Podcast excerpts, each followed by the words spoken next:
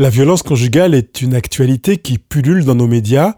Seulement, la question est de savoir comment éviter ces violences conjugales, dont on peut être parfois euh, submergé et on a l'impression, même quand on est celui qui est violent, d'être victime. Comment la comprendre et comment s'en sortir? Je m'appelle Pascal Kionkion, coach et thérapeute, et je partage avec vous toutes les clés pour être heureux à deux. Waouh, je suis hyper ravi de vous retrouver aujourd'hui pour euh, cette émission. Euh, ça fait un mois, même un petit peu plus d'un mois que je vous ai pas vu. Et enfin, pas vu, pas euh, rencontré, que vous m'avez pas entendu. Et je suis ravi d'aborder ce sujet. Alors c'est un sujet euh, difficile, c'est pas un sujet super léger dans lequel on va pouvoir euh, s'amuser. Vous me direz après coup que c'est quand même aussi euh, l'essentiel des sujets qui sont abordés sur Couple Heureux. Mais je continue à, me réjouir de, de voir que vous pouvez profiter de ce que je poste euh, mois après mois sur Couple Heureux parce que je vois que en, en, quelques semaines, il y a plus de 1000 écoutes par euh, euh, semaine de, du contenu qui est sur Couple Heureux. Donc ça veut dire que ça répond à des attentes.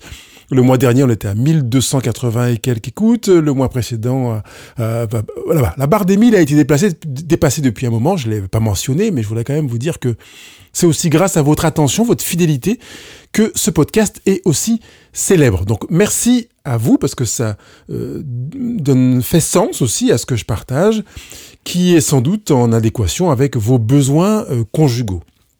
Je précise juste que le contenu de Couple Heureux est utile pour les gens qui sont déjà en couple, mais c'est aussi utile pour les gens qui sont en projet d'être en couple. Alors soit en projet d'être en couple, ça veut dire primo-conjugalité, on n'a pas encore vécu en couple euh, jusqu'alors et c'est à tout début. Euh, ne pensez pas que quand je dis ça, je vise les jeunes. Euh, il y a de plus en plus de couples qui naissent euh, avec des personnes qui ont euh, passé la barre des 30 ans et parfois même autour de 40 ans, qui n'ont pas été en couple précédemment.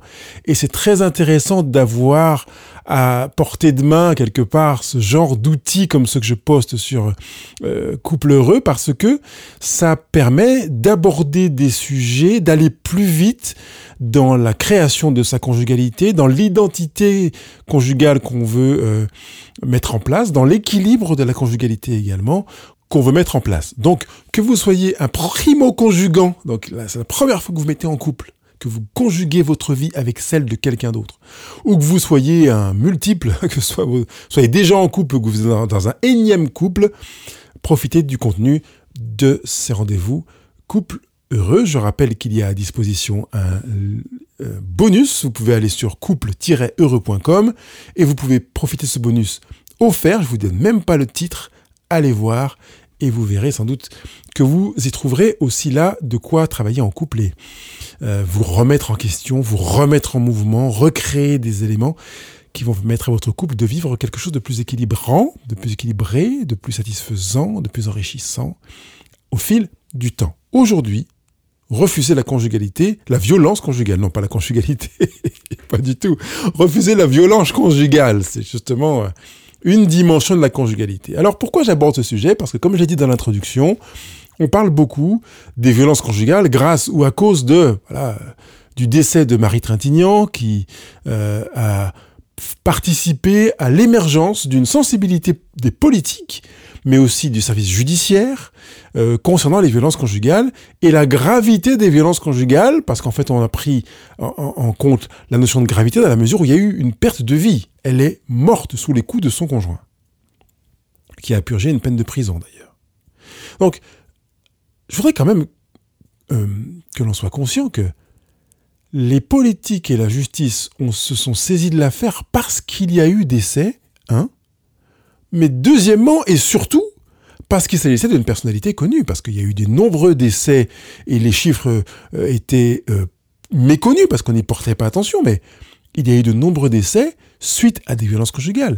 Il y a eu de nombreuses menaces qui ont amené l'un ou l'autre des conjoints à se rendre dans un poste de police et à faire face à la tête d'un policier qui minimise considérablement la gravité de ce qui peut se produire dans le foyer, au point de faire une main courante avec deux index, en espérant que ça se termine vite et que vous quittiez son bureau. Donc ce que je suis en train d'évoquer là ne surprend peut-être pas, malheureusement, ne surprend peut-être pas beaucoup d'entre nous, parce que quand il est question de faire une démarche en termes de violence conjugale, on a l'impression d'être pris pour... Euh, quelqu'un de pas important. C'est négligeable ce qu'on est en train de dire. J'espère que ça va changer. Mais j'espère que ça changera, non pas seulement pour les violences euh, conjugales euh, qui sont, je dirais, matérialisées par des coups et des blessures, et généralement par des traumatismes, parce qu'on va devoir euh, se rendre chez le médecin et, et, après avoir un rapport médical, et à partir de là, on va considérer que violence conjugale, mais que même si c'est difficile, je sais que c'est difficile, on prenne en considération les violences conjugales à partir du moment où il y a violence conjugale. Et la violence commence quand? Question en suspens. Qu'est-ce qu'une violence conjugale, dites-moi? Alors quand je me penche sur euh, euh, les définitions, j'en ai une sous les yeux qui dit que, elle n'est pas sur la violence conjugale, mais la violence. D'accord? La violence euh, est une brutalité du caractère de quelqu'un, un emportement dans ses propos ou sa conduite. Vous avez entendu que la définition qui est présentée là concerne d'abord les propos. Pourquoi? Parce que tout simplement, la manière dont on va s'exprimer envers une personne sera révélatrice de l'avenir du comportement. Il est très très rare qu'on soit vraiment surpris par un conjoint qui a des accès de violence physique soudain et euh, on est là comme tombant des nues. Si on prend euh, la mesure de ce qui s'est passé et qu'on arrive à prendre la hauteur, à revisualiser la suite d'événements, pas forcément qui ont justement précédé la violence physique, il y a eu des violences verbales. Parmi les violences verbales, je vais prendre quelques exemples comme celui de Solène et Eric, avec Solène qui gifle Eric euh, lors d'un différent conjugal, d'une dispute, ils ont tous les deux monté le ton, ils sont vraiment en colère. Ils disent oui, mais tu me fais ça, euh, mais toi, tu es vraiment comme ça. La claque part. Eric est euh, sur pause, imaginez-le, figé. Il a l'impression d'être dans une autre dimension. Il ne comprend pas ce qui se passe. Comment ça se fait que ça se passe dans son couple, que ça lui arrive à lui? Qu'on se dispute verbalement, d'accord, mais en arriver aux mains, il comprend pas. Et là, je fais une pause. Qu'on se dispute verbalement, d'accord, oui, mais pourquoi d'accord? Jusqu'où on sera d'accord sur le fait de se disputer verbalement? J'aurai l'occasion d'y revenir un peu plus tard, mais je voulais quand même juste souligner que la violence, c'est d'abord dans les paroles, et que la manière de se disputer peut être un révélateur de certains éléments. Euh, d'ailleurs, quand euh, j'ai des euh, jeunes ou des personnes qui veulent se mettre en couple et qui viennent me demander conseil pour savoir comment choisir leur conjoint, parmi les éléments que je leur partage, je leur dis, regardez la manière dont votre amoureux, votre amoureuse se comporte avec sa mère, son père, ses frères, ses collègues et ses amis. Ne tombez pas dans le piège de vous retrouver que tous les deux voilà, on, va au restaurant, on n'est que tous les deux. On part en vacances que à deux. On va se faire une soirée, on est à deux. On part en vacances, en, voyage à deux. On part en week-end à deux. Parce que si vous êtes que tous les deux, vous ne pouvez pas voir votre conjoint, qu'il soit il ou un elle ou un yel, parce qu'il y a la nouveauté maintenant, euh, de la même manière que si vous êtes en présence de tiers. C'est très intéressant de voir le comportement en lecture de violence, entre autres, mais sur bien d'autres domaines encore dans la relation avec les parents, les frères et sœurs, les amis, les collègues et les inconnus. Prenez le temps d'observer et peut-être, dans votre cas aussi, de vous observer, puisque la violence n'est pas forcément dans le camp d'en face.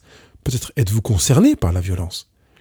Et vous savez que votre attitude potentiellement violente vis-à-vis d'un collègue, d'un frère, d'une sœur, d'un voisin, d'un ami ou d'un ennemi risque de se reproduire avec votre conjoint. Je vais vous le formuler autrement. Il n'y a pas de raison que vous ne soyez pas de la même manière qu'avec vos amis, vos voisins, vos ennemis, votre famille, violent, alors que vous ne le serez pas avec votre conjoint par voie de conséquence inévitable, vous le serez avec votre conjoint.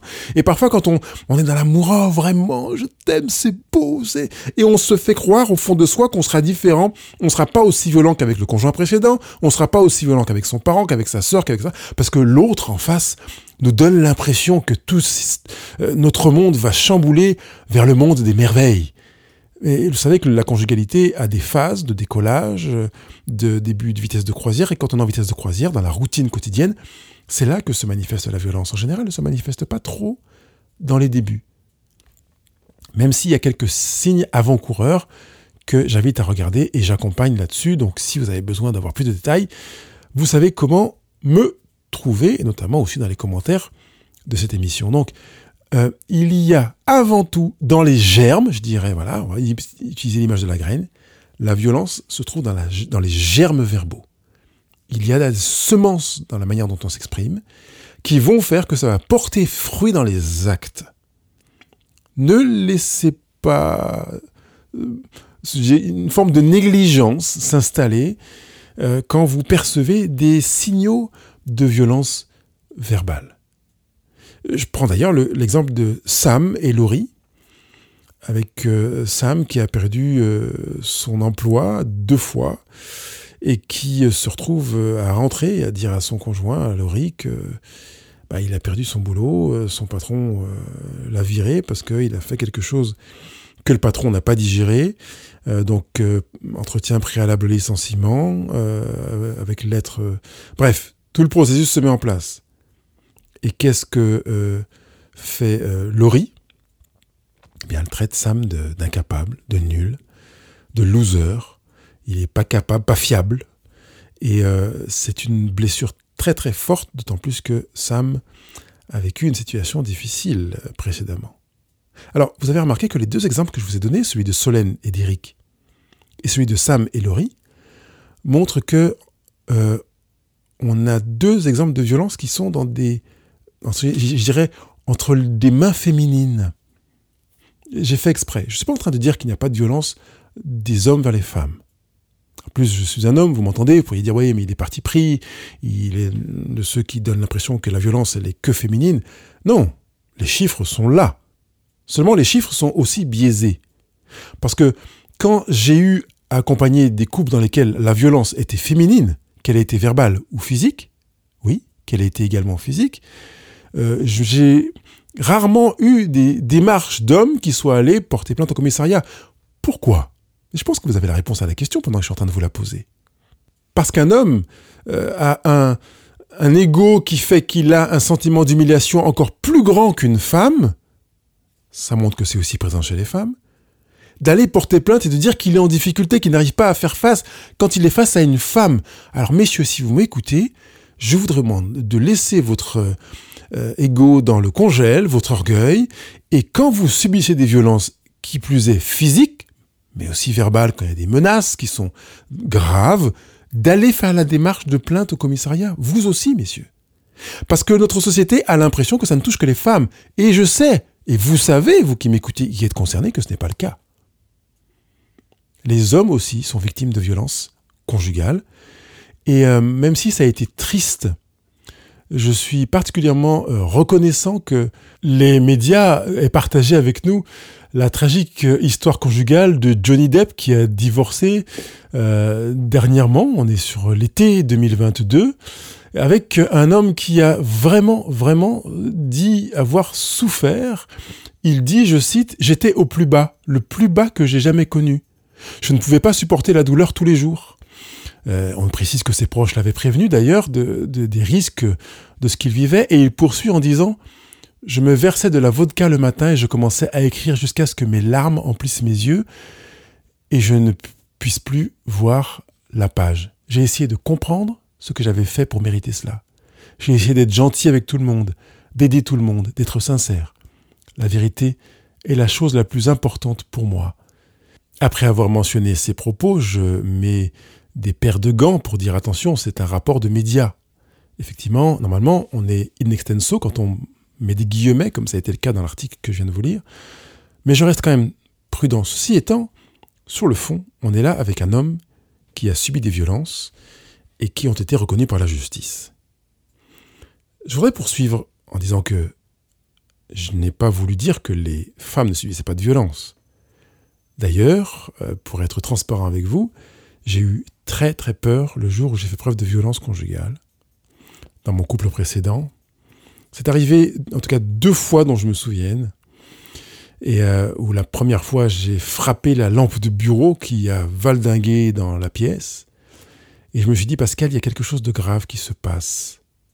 J'avais déjà conscience que quelque chose de grave se passait et en avançant dans le podcast, vous verrez que il y a des éléments que je n'avais pas en maîtrise à l'époque et qui permettent de mieux comprendre la raison pour laquelle j'en suis arrivé à cette violence-là. Mais vous imaginez la symbolique de cette lampe euh, qui a euh, été comme une sorte d'incarnation de mon épouse de l'époque et qui a valdingué dans le bureau. Et puis une deuxième fois où j'ai poussé mon épouse sur le lit et je l'ai poussée tellement fort qu'en arrivant sur le lit, elle s'est tapée la tête sur le mur. J'ai senti une très grosse euh, chaleur et une douleur dans le ventre de me dire mince, elle s'est fait mal. Enfin, je lui ai fait mal, euh, même si c'était pas l'intention.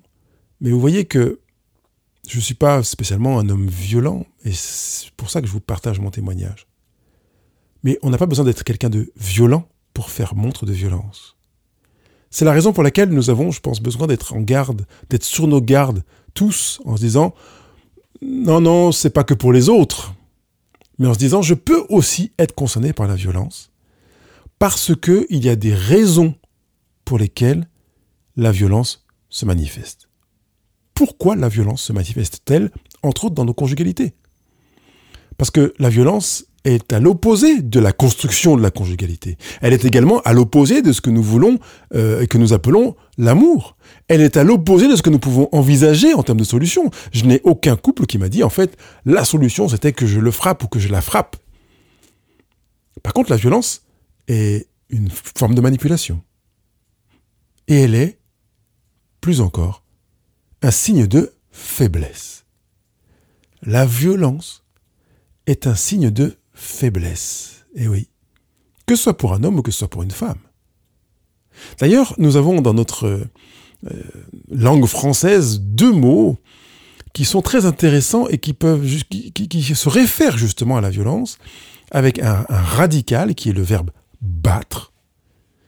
Et on peut jouer avec les préfixes ou les pronominaux. Et là, moi, je voudrais mettre en, en opposition ou face à face deux verbes battre et débattre. Quand on est dans la violence, on a la démarche qui consiste à battre l'autre, que ce soit avec des, mots, hein, parce qu'on peut déjà être violent avec des mots, comme on l'a évoqué. D'ailleurs, en général, ce sont les prémices des violences physiques. En général, je dis bien parce que c'est pas systématiquement le cas. Parfois, on peut être très surpris. Et puis, euh, donc cette violence physique qui consiste à battre l'autre, à chercher à avoir raison, à prendre le dessus, à imposer son point de vue, à faire en sorte que l'autre se soumette, que l'autre accepte, que l'autre, euh, on peut chercher tous les vocables qui peuvent aller dans cette même direction. Ça, c'est de la violence. Et vous voyez que finalement, déjà quand on est en train de chercher à faire en sorte que le conjoint euh, se soumette à notre volonté, ne serait-ce pas une forme de violence? Je pose la question. C'est-à-dire que finalement, on lui demande de se défaire de son point de vue, de se défaire de son libre arbitre, de son choix, pour se soumettre à celui que l'on voudrait. Je me réfère à la définition que j'ai évoquée tout à l'heure, qui disait que la violence était une brutalité de quelqu'un euh, dans ses propos ou dans sa conduite. Et si je poursuis euh, la définition, je vois un petit peu plus loin que faire violence, c'est contraindre quelqu'un par la force ou l'intimidation. Intéressant. On est donc dans un refus de la liberté de l'autre, dans un refus de la liberté d'être, quand dans des couples, j'entends, euh, écoute, ce soir, je vais sortir avec des copains, euh, ou je vais sortir avec des copines, je vais le mettre dans le sexe, dans l'autre sens. Voilà, une fille dit à son, conjoint, ce soir, je sors avec des copines, et que le conjoint lui dit, non, non, tu sors pas ce soir. Ou bien, tu sors, mais pas habillé comme ça. C'est de la violence. Et ça l'est parce que c'est une manière de contraindre quelqu'un à adopter un comportement qui est contraire à ce qu'il aurait fait dans, sa liberté. Alors on va me dire, oui, mais est-ce que quand même je peux donner mon avis et lui dire euh, que je trouve que sa tenue vestimentaire, oui, oui, c'est possible. Et ça peut l'être dans un autre univers qui est celui qui consiste à débattre. Le préfixe de, d, devant un radical, a pour objet de opposer l'action principale du verbe. On va faire et on va défaire. On va construire et on va déconstruire. D'accord? Donc, le préfixe D va dire le contraire. Au lieu de se battre, on va débattre. On va mettre en place quelque chose qui va éviter qu'on ait à se battre. Donc, si je reprends le même exemple, je sors avec des copines ce soir pour débattre. On dirait, écoute, je vois que tu sors, euh, tu, tu, je suis mal à l'aise avec la manière dont tu es habillé. Qu'est-ce qui fait que tu as choisi ces vêtements? Euh, euh, Je serais plus sécurisé si tu étais habillé autrement. Vous voyez que finalement, je suis en train de parler de ma peur.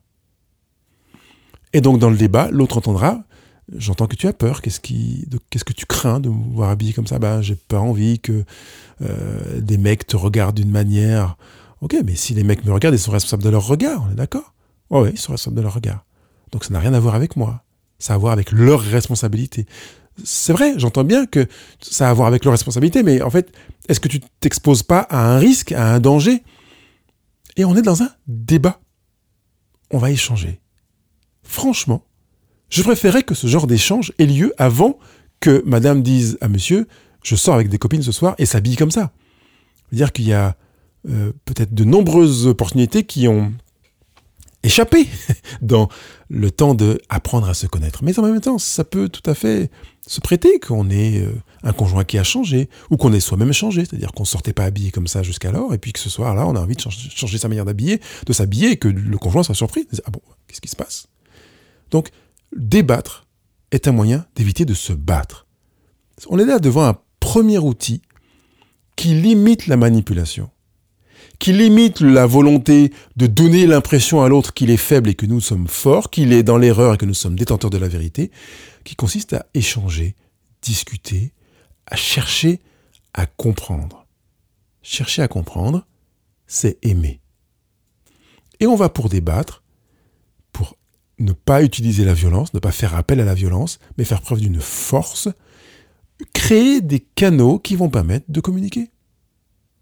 D'ailleurs, la violence se manifeste quand on a le sentiment qu'il n'y a plus de canaux, ou que les canaux employés ne sont pas efficaces, que le résultat escompté n'est pas euh, celui que l'on voit. On a donc tendance à faire preuve en fonction de son tempérament, de violence, parfois ça peut être de tristesse, de désarroi, de dépression, etc. Mais en l'occurrence, pour le sujet d'aujourd'hui, ça peut être un risque de s'exposer à la violence. Voilà un petit signal qui peut vous permettre de vous observer. Quand vous avez le sentiment que les canaux que vous avez employés sont euh, tous épuisés, qu'il n'y a plus de moyens de vous faire entendre, vous savez que devant votre porte se couche le risque de la violence. Par conséquent, proposez de débattre pour éviter que la violence qui est couchée devant votre porte ne se lève et ne vous habite pour euh, que vous fassiez montre de violence, qu'elle soit verbale ou physique. Ça veut donc dire que la violence se manifeste quand on a le sentiment, qu'on a conscience d'un besoin, même si on n'en est pas vraiment conscient, mais qu'il y a une prise de conscience d'un besoin qui reste encore peut-être flou et qui n'est pas assouvi quelque part, je suis violent, je deviens violent quand j'ai un besoin criant et que personne n'entend mon besoin, que je ne sais pas comment manifester mon besoin, que mon besoin n'est pas assouvi même si je l'ai manifesté. Voyez? Trois éléments qui résument très clairement les raisons pour lesquelles on fait preuve de violence. Et à partir de là, on est en train donc de montrer une blessure, une souffrance. Quand il y a souffrance, on a euh, et enfin, quand il y a souffrance, et comme je viens de le dire, et qu'on n'a pas de canaux pour exprimer, pour être compris, pour être entendu, ou que les canaux qu'on a employés ne semblent ne pas être efficaces, on a accès à la violence. Prenez conscience de ça. Et au lieu d'avoir accès à la violence, où je réalise que un de mes besoins n'est pas assouvi, un de mes besoins n'est pas entendu, ou que les solutions que nous avons mises en place ne fonctionnent pas, ou que je me sens démuni, je me sens faible, sans force, par conséquent, je sais que j'aurai un naturel à chercher un moyen de faire preuve de force, et donc ça peut être la violence. Ne vous laissez pas aller à la violence. Laissez-vous aller à la prise de conscience de votre besoin. Cherchez à identifier le besoin qui fait que vous avez une blessure qui est hyper douloureuse. La blessure est le signal d'un besoin d'en assouvi. À partir du moment où vous avez identifié la, blessure, vous pouvez utiliser quatre outils. On va utiliser le testeur, le rétroviseur, le projecteur et le moniteur. Alors, le testeur, eh ben, c'est ce qui va faire qu'on va se dire, alors qu'est-ce que je ressens en fait? Parce que la violence n'est pas une émotion, c'est une action. Mais toute action est résultante d'une émotion. Qu'est-ce que j'ai ressenti qui fait que j'ai eu ce besoin de violence et qui fait que je me suis dit, oups, stop, je vais prendre la pause. J'ai donc sans doute une blessure avec un besoin non assouvi. Je vais utiliser le testeur pour aller repérer mon ressenti. Quelle est l'émotion? Est-ce que c'est de la tristesse? Est-ce que c'est de la colère? Est-ce que c'est de la honte? Est-ce que c'est du rejet? Est-ce que c'est de l'humiliation? Est-ce que c'est... Voilà. Et on va aller repérer ça. Et on va dire, je ressens telle émotion. Attention au piège manipulateur de vouloir faire croire à son conjoint que par ta faute, je ressens cette émotion. Donc, tu es responsable de mon émotion. Jamais, jamais, au grand, jamais, nous sommes responsables de ce que nous ressentons. Vous êtes responsable de ce que font vos mains. Vous êtes responsable de ce que vous ressentez dans vos tripes. Ça peut vous aider à vous euh, euh, rentrer ça dans, la, connaissance et à l'imprégner, le graver dans le marbre de votre esprit. Faites-le. Personne n'est responsable de ce que font vos mains ou vos doigts. Il n'y a que vous. De la même manière, personne n'est responsable de ce que vous ressentez, de ce que vous faites de vos émotions. Avec le testeur, vous identifiez votre émotion et en plus, vous enregistrez que vous êtes responsable de vos émotions. Alors je sais que c'est assez difficile à entendre et peut-être que je prendrai le temps une fois de faire un, podcast sur la responsabilité des émotions. Euh, d'ailleurs, je euh, suspends l'enregistrement pour prendre la note. Ça y est, c'est noté, du coup ce ne sera pas parole en l'air. Donc, à partir du moment où vous avez utilisé le testeur, vous savez que vous avez le deuxième outil qui vous attend, c'est le rétroviseur. Le rétroviseur, il vous permet de regarder derrière, de savoir ce qui s'est passé dans votre vie qui fait que vous ressentez la blessure présente. Alors vous avez le piège de dire, mais en fait, ça n'a rien à voir avec ce qui s'est passé dans ma vie, c'est parce que il ou elle a fait ça, a dit ça, que non, c'est pas vrai. Ne vous racontez pas de bobards si vous avez ressenti telle et telle blessure, telle et telle émotion, c'est parce que quelque chose s'est passé dans votre vie. Quand je dis quelque chose, on a l'impression que c'est un singulier, mais on peut mettre des S à tout ça. Il y a des situations passées inscrites dans votre patrimoine personnel qui font que vous agissez de telle manière que vous ressentez l'émotion que vous ressentez. Et j'y reviendrai en parlant de responsabilité des émotions avec un peu plus de détails. Troisième outil que vous pouvez utiliser, c'est le projecteur. Ça veut dire que vous savez que vu votre manière d'avoir vécu votre histoire avec les émotions et les blessures passées et votre réaction du présent, vous avez de grandes chances de vous projeter d'une manière particulière. Mais vous avez le contrôle sur ce que vous voulez projeter en fait. Vous pouvez choisir de projeter autre chose que ce que votre histoire et votre sensibilité présente vous donnent envie de projeter.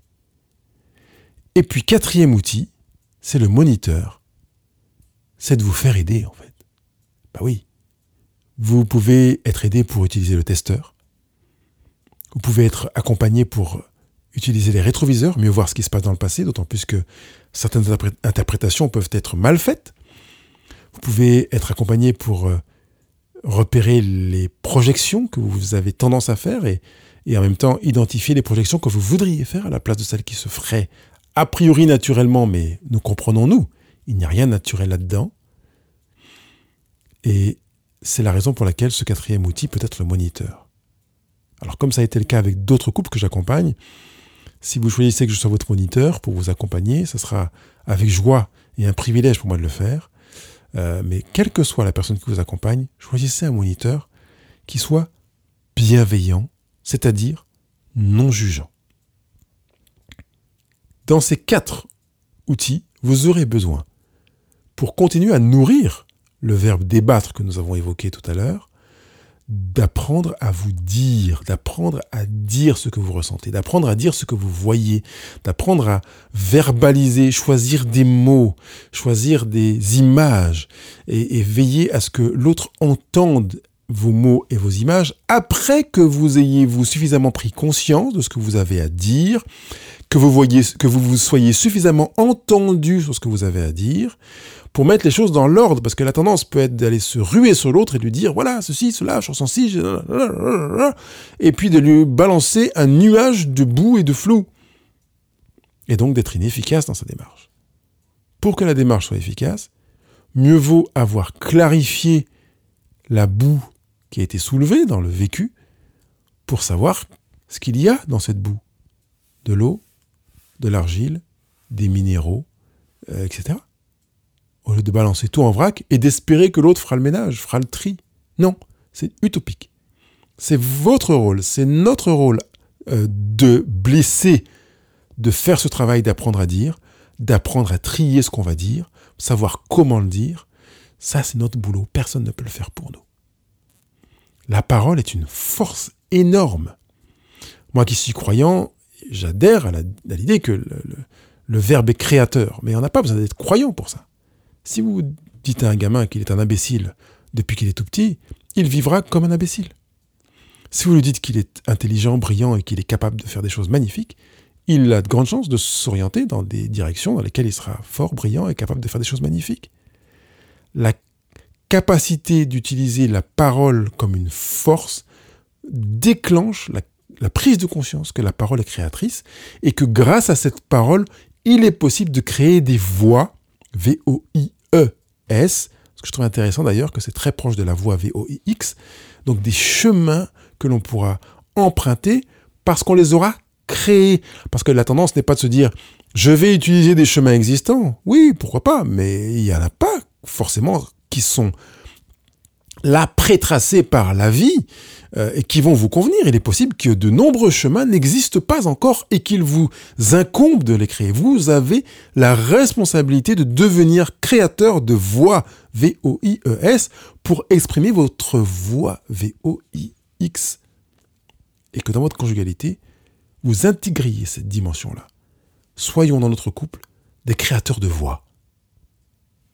Je vais favoriser ton expression et je demande que tu favorises la mienne dans une voix V-O-I-X, mais que dans une collaboration ensemble, nous soyons en mesure de créer des chemins, des voies VES qui n'existent pas et qui vont nous permettre à nous de nous inventer, de d'amener notre couple à des niveaux euh, progressifs, des évolutions progressives qui vont faire en sorte que les colères, les incompréhensions, les besoins non assouvis, les incapacités à entendre la souffrance de l'un ou de l'autre euh, soient euh, apaisé parce qu'il y aura une création de voix au fil de la relation conjugale. Si vous avez besoin d'apprendre à créer des voix, travaillez, prenez le temps.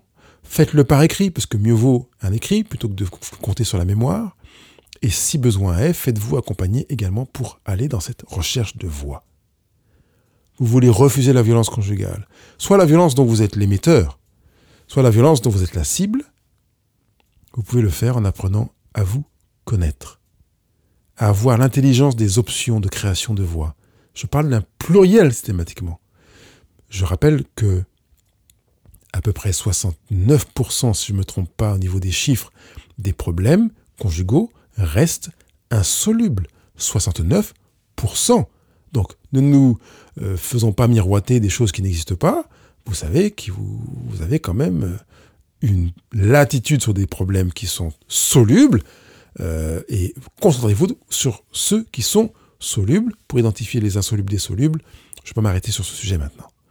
Ensuite, donc, apprendre à se connaître, avoir l'intelligence des options et des options plurielles. Apprendre à s'écouter mutuellement, sachant que écouter, c'est chercher à comprendre, c'est aimer.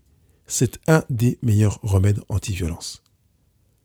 Ou plutôt, pour le donner le versant positif, c'est un des meilleurs moyens pour construire l'amour, construire une, une connivence, une conjugalité dans laquelle on est partenaire, on est dans le même camp, dans le même bateau.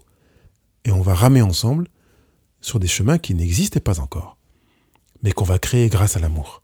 Il me paraît tout à fait logique de vous souhaiter des moments de débat enrichissants et nombreux. Je vous dis à très bientôt. Bye bye. Vous avez avancé grâce à ce podcast, ça vous a fait du bien et ben, je voudrais juste que vous ne vous contentiez pas de l'avoir écouté, mais que vous passiez à l'action. Et puis d'autre part, ben, partagez, envoyez-le à quelqu'un ou à un couple qui, euh, autour de vous, euh, vous savez, avoir besoin de cet outil pour moins s'en mettre plein la figure.